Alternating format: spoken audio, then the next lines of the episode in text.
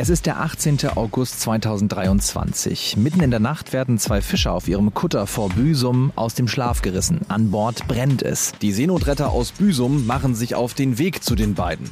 Antke Rehms von der DGZRS ist bei uns im Podcast zu Gast. Die beiden Fischer haben es in die Rettungsinsel geschafft. Aber man muss sich das vorstellen. An Bord ist Feuer. Man ist gerade aus dem Schlaf gekommen und dann muss man in diese Rettungsinsel im Stockdunkeln klettern, nur beschiedener vom Feuer. Solche Einsätze werden auch immer wieder geprobt und trainiert, so wie auch bei der diesjährigen Sarex in Eckernförde. Mehr als 80.000 Menschen in Schleswig-Holstein stehen täglich bereit, um Menschen in Not zu helfen. Uns erzählen sie ihre Geschichte. Aus Einsätzen, von Notfällen und von Menschlichkeit. Wir nehmen euch mit in die Einsätze und hören, wie wichtig diese Arbeit Tag für Tag ist damit wir alle in Sicherheit leben können. Blaulicht, der Helfer-Podcast mit Matze Schmark. Und wir sitzen jetzt nicht in der Bucht, sondern ähm, trotzdem vor Ort. Wir sitzen vor einem Seenotrettungskreuzer und wir, das sind in dem Fall Antke Rehms von der Deutschen Gesellschaft zur Rettung Schiffsbrüchiger. Und äh, ja, ich freue mich sehr, dass wir mal vor Ort quasi sein können, hier während der Übung live dabei. Hallo, das ist natürlich auch was ganz Besonderes. Ich glaube auch für die ganzen Eckernförder hier, die gerade hinter und vor uns langgehen. Denn unsere Seenotrettungskreuzer und Seenotrettungsboote hier im Hafen, das ist natürlich was Besonderes, gerade wenn es so viele sind. Einige sind jetzt noch draußen. Äh, draußen wird gerade ein großes Szenario trainiert. Einige Verletzte, ich sag mal Verletzte in Anführungszeichen, sind hier schon vom Seenotrettungskreuzer reingebracht worden. Aber hier wird tatsächlich etwas trainiert, was wie ein ganz echter Seenotfall abgewickelt wird. Also hier wird nicht so getan, als ob, sondern hier wird das richtig echt trainiert. Ja, und ähm, wir, wir sind quasi mal vor Ort dabei. Wir schauen mal, was so äh, nebenbei, während wir hier den Podcast aufnehmen, passiert. Also wir sitzen ja am Hafen, wir würden das ja mitkriegen, wenn hier äh, Boote oder Seenotrettungskreuzer wieder reinkommen. Ähm, ein großer Seenotrettungskreuzer, das kann man jetzt ja im Podcast nicht sehen, steht hier genau vor uns. Wir sitzen so am Bug dieses Schiffes, die Nis Randers, von unseren Nachbarn aus Mecklenburg-Vorpommern. Auch die nehmen hier an der Übung teil. Und äh, ja, ich freue mich sehr, dass wir das hier quasi live vor Ort mal machen können. Antke, jetzt wollen wir aber nochmal über diesen Einsatz sprechen, ähm, der da vor Büsum passiert ist. Das ist äh, quasi, das sind Berufsfischer gewesen. Die waren da äh, über die Nacht auf der Nordsee draußen, äh, haben beide geschlafen, wurden dann von einem Feuer überrascht. Das ist ja so quasi der Worst Case Case, der auf dem Wasser passieren kann? Das ist der Worst Case. Feuer an Bord ist natürlich äh, immer eine sehr, sehr gefährliche Situation, denn man kann nicht fliehen. Man kommt quasi nicht weg. Äh, die beiden Fischer haben unserer Besatzung erzählt, äh, sie sind aufgewacht. Der eine ist aufgewacht, hat, ist rausgegangen, hat das Feuer gesehen. Da brannte schon quasi das ganze Heck des Kutters. Und ähm, sie haben es noch geschafft, ihre Rettungsinsel ins Wasser zu schmeißen. Und sie sind beide noch in die Rettungsinsel, sie haben in die Rettungsinsel steigen können, haben über ein Handfunkgerät, haben sie den Notruf abgesetzt. Unsere Seenotretter von Büsum haben das auch mitgekriegt, haben das gehört. Normalerweise hört das eben auch die Rettungsleitstelle See. Also es gibt über Funk einen Not- und Anrufkanal. Das ist UKW-Kanal 16, Sprechfunk. Das heißt, der wird immer bei uns in der Rettungsleitstelle See abgehört. Der wird auch auf unseren Seenotrettungskreuzern immer abgehört. Also da läuft auch nachts UKW-Kanal 16 im Hintergrund. Und der ist also gehört worden und ähm, sie sind dann sofort ausgelaufen. Die beiden Fischer haben es in die Rettungsinsel geschafft. Ich meine, auch das ist keine Selbstverständlichkeit, denn äh, wenn schwerer Seegang ist, das hört sich so einfach an, sind in die Rettungsinsel gegangen. Aber man muss sich das vorstellen, äh, an Bord ist Feuer, ähm, man ist gerade aus dem Schlaf gekommen und unter Umständen ist schwere See, das war zum Glück in diesem Fall bei dem Seenotfall der Wotan relativ ruhig, einigermaßen ruhig. Und dann muss man in diese Rettungsinsel im Stockdunkeln klettern, nur beschiedener vom Feuer. Die hatten auch schon enorme Probleme mit der Stromversorgung an Bord. Das haben die halt sofort gemerkt durch das Feuer. Eben, das hatte bereits Systeme zerstört. Und dann sitzt man da in der Rettungsinsel. Die sind ganz schnell abgetrieben durch die Strömung. Also Nordsee haben wir Ebbe und Flut. Wir hatten enormen Tidenstrom dort. Das war dort am Rand vom Priel. Die sind also sofort abgetrieben worden. Und dann sitzt man da in einer stockdunklen Insel. Es ist kalt, das Wasser von unten ist kalt, also nur ein bisschen Plane zwischen einem und der Tiefe. Und man hofft, man wird gehört und man hofft, man wird gefunden. Ja, und man hatte in dem Fall auch nur ja, eine Richtung zu funken. Ja, man konnte quasi nur einen Notruf absetzen.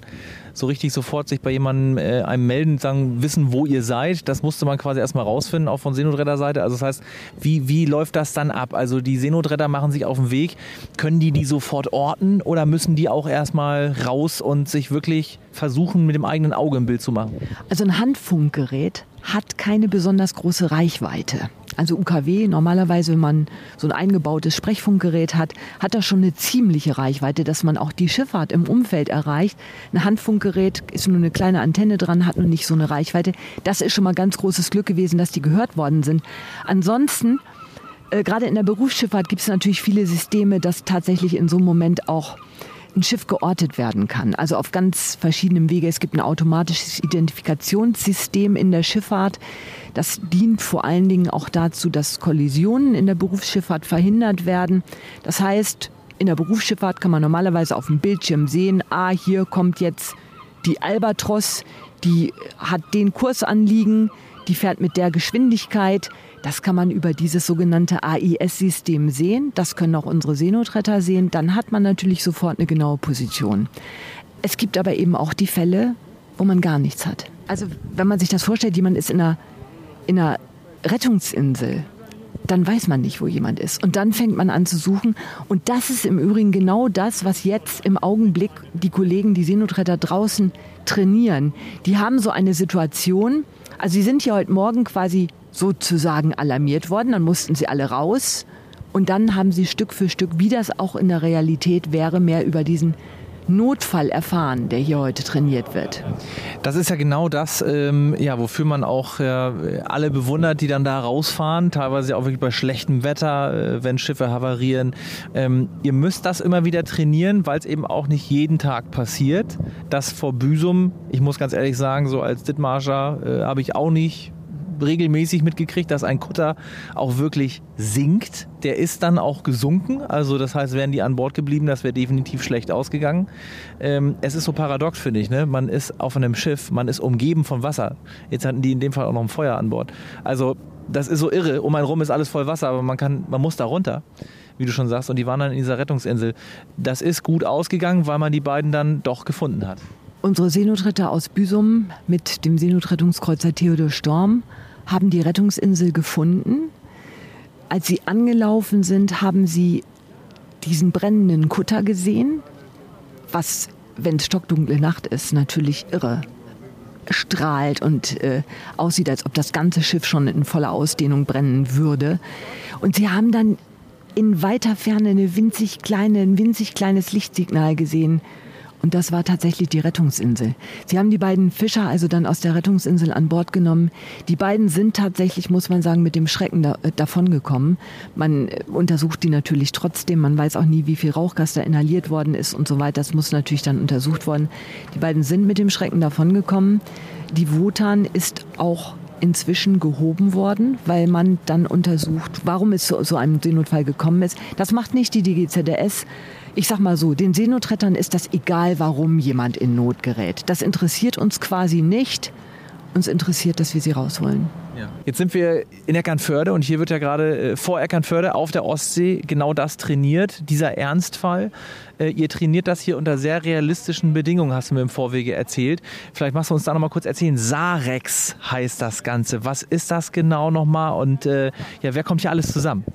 Also wer unsere Rettungseinheiten sieht, also Seenotrettungskreuzer und Seenotrettungsboote, der sieht immer vorne so in großen roten Buchstaben SAR. Ja, stimmt. Ja.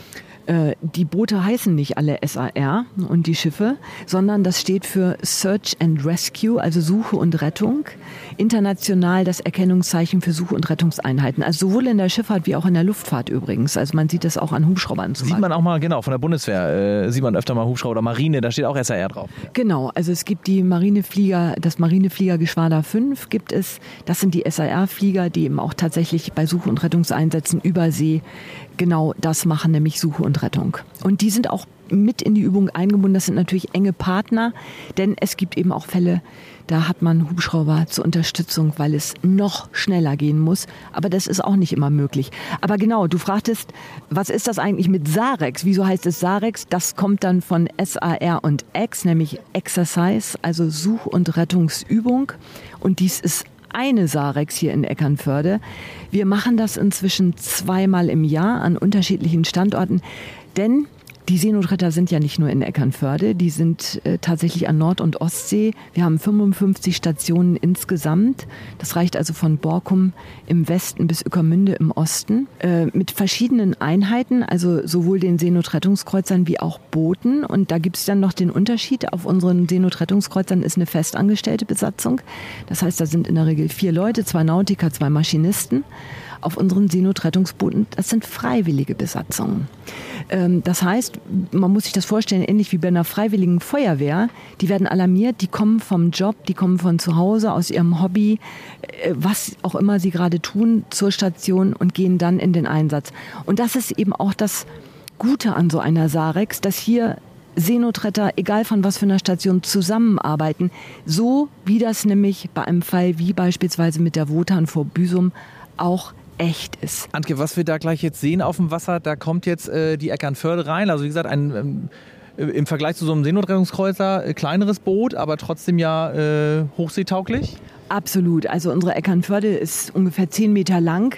Ein Seenotrettungsboot mit äh, sehr viel PS, also sehr, sehr leistungsstark auch, mit einer rein freiwilligen Besatzung. Also unsere freiwilligen Seenotretter hier, die machen das eben nicht beruflich, die haben ganz unterschiedliche Berufe. Also da ist wirklich alles Mögliche dabei, vom, vom Lehrer über den Handwerker, über den ähm, Elektrotechniker, über den Finanzbeamten. Also wir haben alles möglich bei uns in der Besatzung und in Eckernförde haben die Leute auch eben ganz unterschiedliche Berufe logischerweise. Jetzt kommt die Eckernförde hier gerade angefahren. Ja, ich sehe sie gerade, genau. Die hat auch ein kleines Blaulicht übrigens oben am Blinken. Man kennt das von Landja mit Rettungswagen, ne, die natürlich blau blinken. Wie ist das eigentlich auf dem Wasser? Haben die jetzt auch Fuhren Vorrang, wenn die da einen Verletzten an Bord haben? Genau, also das ist natürlich für die Schifffahrt auch ein Warnsignal. Also wenn unsere Seenotrettungsboote oder Kreuzer die Hebel auf den Tisch legen, das heißt tatsächlich volle Fahrt geben, äh, dann ziehen die auch eine enorme Hexe hinter sich her. In diesem Fall wird jetzt gerade nicht so schnell gefahren, die sind auch nicht ganz so schnell reingekommen. Und das liegt daran, dass die einen schwer Verletzten oder Unterkühlten an Bord haben und wahrscheinlich gerade auch an Bord noch mit medizinischer Erstversorgung im Moment beschäftigt sind. Und dann muss man natürlich Rücksicht auf den Verletzten nehmen. Jetzt sehe ich hier an der äh, Uferkante am Hafen, da stehen auch schon ein paar von euch in Rot zu erkennen. Wer ist da jetzt und wartet? Genau, also da stehen jetzt auch freiwillige Seenotretter und unter anderem der Notarzt schon. Also tatsächlich ist hier in der Übung jetzt auch echt ein Arzt mit alarmiert, der gleich dann den Verletzten oder Unterkühlten, je nachdem, was dort die Situation ist, auch übernehmen wird und den auch anschauen wird. Also auch das wie eine absolut reale Situation. Jetzt werden hier gerade die Leinen angenommen von den anderen Seenotrettern und dann man stellt sich das jetzt so leicht vor, im, im, Auto würde man jetzt jemanden einfach aus dem Auto nehmen und dann übergeben an Rettungsdienst. Aber in diesem Fall ist es natürlich so, dass hier eine Person vom Wasser, von der Wasserkante über die Kaimauer gehievt werden muss und an Land gegeben werden muss. Und äh, heute ist zum Glück ruhige See, aber das ist ja durchaus nicht immer der Fall. Und dann ist das eben auch gar nicht so einfach. Das kann sogar so weit gehen, dass wir uns Hilfe dazu alarmieren, dass zum Beispiel die Feuerwehr dazu kommen muss, um zu unterstützen, jemanden sicher und gut an Land zu kriegen. Und in diesem Fall können wir jetzt schon sehen, dass hier hinten in der Pflicht vom Seenotrettungsboot eine sogenannte Schleifkorbtrage liegt. Das ist eben so eine Trage, wo jemand ähm, auch tatsächlich so fixiert werden kann, dass er in der See sicher da drin liegt. Hier sehen wir jetzt gerade die Übergabe. Das heißt tatsächlich, unsere Seenotretterin erklärt dem Notarzt gerade, was sie vorgefunden haben, was sie getan haben bereits. Und das wird hier gerade echt durchgeführt. Ähm, horizontal zu lagern und so wenig wie möglich zu bewegen. Wir haben ihn in die Schleifkorbtrage verlegt. Ja, man hört so ein bisschen Schiffsdiesel im Hintergrund und die Kollegin, die gerade äh, das Protokoll durchgeht, dem Notarzt quasi wirklich alle wichtigen Vitalwerte wahrscheinlich gerade mitteilt. Ähm, und da sind doch, wie ich jetzt immer hier sehe, äh, das ist der absolute Wahnsinn, sehr, sehr viele Menschen für ein Leben gerade im Einsatz. Ja, das ist richtig. Natürlich sind in diesem Moment nicht alle, die hier an Bord sind, sind natürlich nicht Seenotretter. Wir haben hier tatsächlich auch Beobachter dabei. Äh, man kann das sehen, die, die die gelbe Weste tragen, also das sind jetzt in diesem Fall gerade zwei, ein einer ein Land und einer, der auf dem Boot ist. Das sind Beobachter, die also nicht in die Übung eingreifen. Alle anderen sind quasi jetzt echt in dieser Übung. Und was auch ungewöhnlich ist, das Seenotrettungsboot hat hier mit dem Heck zur Kaimauer angelegt. Und das, so liegt ein Boot normalerweise nicht. Das machen die jetzt, damit sie gleich diese Schleifkorbtrage mit der verletzten Person, was in diesem Fall ein Dummy ist, dass sie die sicher übergeben können. Genauso würde das eben auch in der Realität ja gemacht werden. Das passiert jetzt auch. Also ich habe jetzt gerade hier im Hintergrund gehört, der Notarzt äh, hat da jetzt äh, ja, alle Vitalwerte übernommen, weiß jetzt also, welcher Patient da auf ihn wartet. Wir sind vom Rettungsdienst, ich bin der Notarzt. Wir bringen Sie jetzt vom Bord. Ja? Äh, Sie brauchen nicht mitzuhelfen, Ihnen geht's gut, danke. Herr Doktor, darf ich mal ja, da herrschen klare Signale, auch vom Notarzt. Genau, also das, das ist so wichtig, dass diese Situation tatsächlich ganz, ganz echt durchgeführt wird und man diese Rolle auch nicht verlässt, beziehungsweise Rolle, dass man diese Situation tatsächlich ganz echt durchtrainiert. Äh, wir sehen jetzt gerade, dass hier Leinen übergeben werden an Land. Das sind Führungsleinen, um auch die Schleifkorbtrage sicher übernehmen zu können. Dafür muss natürlich auch im Ernstfall immer genau geguckt werden, wo ist jetzt eine sichere Übergabe eines Patienten überhaupt möglich. Das geht eben auch nicht immer überall. Ähm, das geht unter Umständen nicht am normalen Liegeplatz des Seenotrettungsbootes. Das ist vielleicht auch nicht das Schnellste, äh, wo man ist. Und das wird dann zusammen, in, also gemeinsam mit unserer Rettungsleitstelle See, wird das dann vorher gecheckt, wo kann man den jetzt sicher übergeben oder von wo geht es am schnellsten ins Krankenhaus. Das kann also zum Beispiel auch bedeuten, dass unser Seenotrettungskreuzer von Borkum den nicht in einen deutschen Hafen bringt, sondern in einen niederländischen Hafen, weil man den von dort schneller ins Krankenhaus bekommt. So, jetzt wird gerade hier diese Trage angehoben. Auf den Poller, eins, zwei höher. Sehr schön, dann brauchen wir so. noch zwei Leute zum Umlagern hier oben. So, moin Herr Müller, Sie haben es geschafft, Sie sind an Land. Ja, da gehe ich mal wieder raus aus der Szene. Äh, Antke, jetzt äh, hat gerade der Notarzt gesagt, Sie sind an Land. Das muss ja für viele eurer Patienten ein enorm erleichterndes Wort sein, wenn die dann wieder da sind. Viele Schiffbrüchige sagen, der besondere Moment ist der, wo sie den Seenotrettungskreuzer kommen sehen, wo sie die Seenotretter kommen sehen dass in dem Moment quasi der Stress von ihnen abfällt oder die, die, die große Angst, die Panik von ihnen abfällt. Ja, es ist, man ist schutzlos äh, dann der Natur ausgeliefert. Ne? Es ist wirklich irre.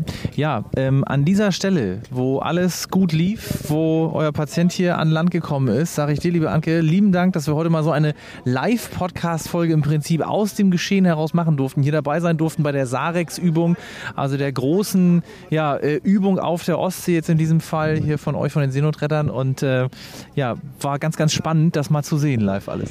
Ich äh, sage da gern noch ein kleines Schlusswort zu, denn das Besondere, und ich glaube, das wissen längst nicht alle eure Hörer, das Besondere ist, die gesamte Deutsche Gesellschaft zur Rettung Schiffbrüchiger wird ausschließlich durch Spenden finanziert. Viele kennen die Sammelschiffchen, sehen die, aber tatsächlich ist es so, dass wir keine Steuergelder bekommen, dass wir den Seenotrettungsdienst ausschließlich durch Spenden finanzieren. Und das finden wir auch sehr gut, denn das ermöglicht uns natürlich ganz unabhängig und eigenverantwortlich zu agieren. Du hast hier unsere großen Seenotrettungskreuzer gesehen, siehst hier unser Seenotrettungsboot, auch die ganze Spezialausrüstung, die wir haben. Das bedeutet eben, das, was du hier siehst, das ermöglichen Menschen im ganzen Land. Also viele, viele der Zuhörer sicherlich werden dazugehören. Und das macht so einen großartigen Seenotrettungsdienst möglich. Vielen Dank, dass du mit uns geredet hast. Ich glaube, viele Menschen haben jetzt erstmal begriffen, was ihr eigentlich seid und was ihr alles so tut. Gerne, ganz vielen Dank dafür. Blaulicht, der Helfer-Podcast. Ihr wollt uns eure Geschichte erzählen. Ihr wart selbst schon mal als Retterin oder Retter live dabei oder euch wurde geholfen. Dann schreibt uns auf rsh.de. Das war Blaulicht der Helfer-Podcast. Ein RSH-Original-Podcast von Ulrike Kirchner und Matze Schmark. Alle Folgen hört ihr auf rsh.de und in der RSH-App. Eine Produktion von Regiocast, deutsches Radiounternehmen.